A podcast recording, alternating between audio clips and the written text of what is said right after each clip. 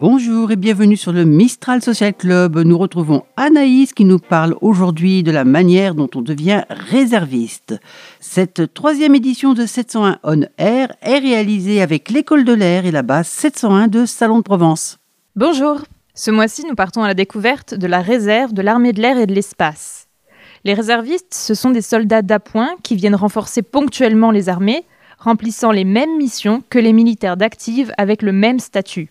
Chaque base aérienne dispose d'un CIRA, un centre d'instruction et d'information des réserves de l'armée de l'air, dédié à l'instruction militaire, à l'information et à l'administration des réservistes. Nous vous proposons d'en apprendre plus avec l'aspirant Emma et le colonel Laurent.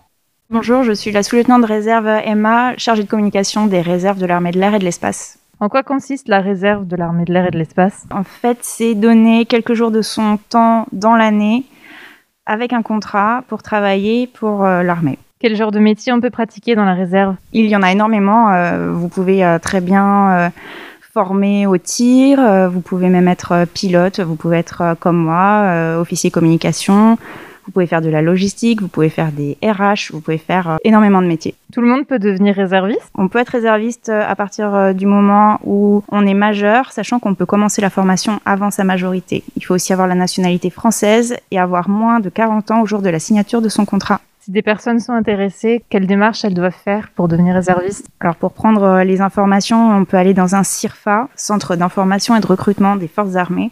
Il y en a un peu partout sur le territoire.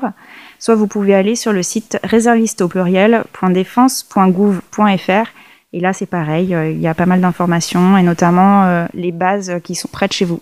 Pour vous, quels sont les avantages à devenir réserviste? C'est déjà, par exemple, pour les jeunes, euh, ça permet d'avoir une première expérience professionnelle, ce qui n'est pas négligeable quand c'est difficile de trouver un travail dans un contexte comme le nôtre.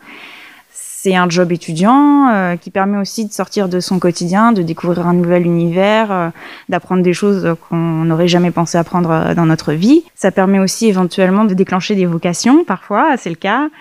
Et puis, il y a un autre avantage, c'est que vis-à-vis d'un employeur, ça peut être un gage de sérieux et de rigueur.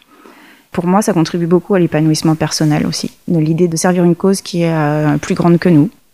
Bonjour, je suis le colonel de réserve Laurent, je suis officier de réserve adjoint de la base aérienne 701.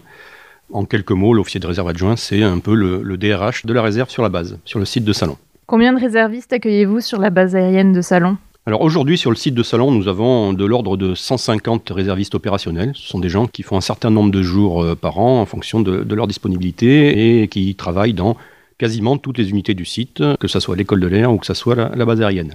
Par ailleurs, nous formons tous les ans une, cinquantaine de jeunes, hein, euh, plutôt du, niveau première terminale, qui euh, viennent chez nous découvrir euh, l'armée de l'air, faire acquérir une première expérience et on les forme en, plusieurs stages au cours de l'année.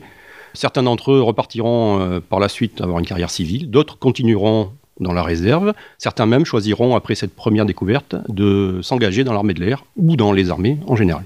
Enfin, le site de Salon comprend également 30 réservistes citoyens ce sont en quelque sorte des ambassadeurs et des, communicants de l'armée de l'air. Ce sont des réservistes qui sont sous statut civil, hein, ils ne sont pas militaires, ils ont un grade honorifique et ils rayonnent pour nous dans leurs différents euh, milieux professionnels et également ils peuvent nous, éclairer sur euh, des grands dossiers euh, sur le site, autant au profit de l'école, des évolutions de l'école, que sur la base aérienne par leurs compétences et par leur savoir-faire qu'ils exercent dans le civil.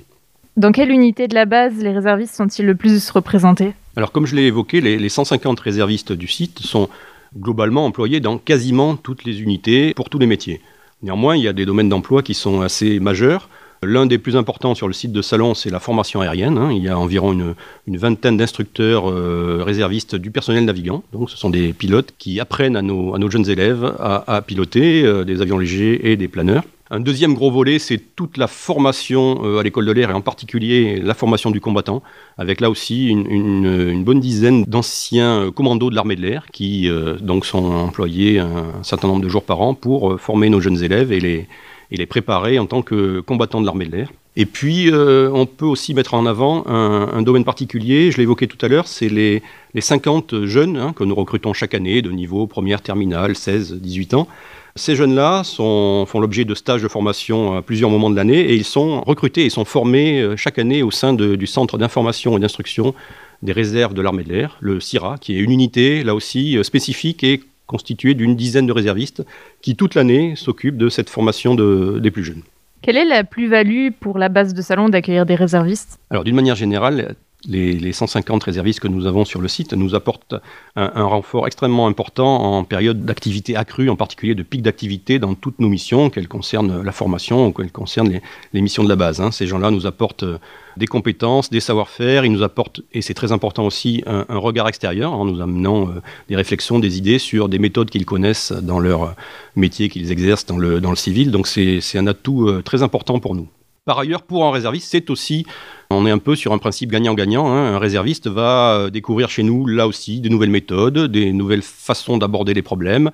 Il va aborder des domaines qui ne sont pas forcément les siens dans son emploi civil. Donc, euh, il va lui aussi acquérir une expérience et s'enrichir de, de ces jours de réserve réalisés sur le site de Salon. Merci à tous pour votre attention. Nous espérons que ce podcast a pu vous apporter un éclairage suffisant sur la réserve au sein de l'armée de l'air et de l'espace. Sachez que chaque année, l'ensemble des bases aériennes recrutent des réservistes dans différents corps de métier. Pourquoi pas vous? Merci Anaïs, nous referons escale avec vous le mois prochain. Toute l'équipe du Mistral Social Club vous souhaite une belle journée et vous adresse toutes ses ondes positives. À bientôt.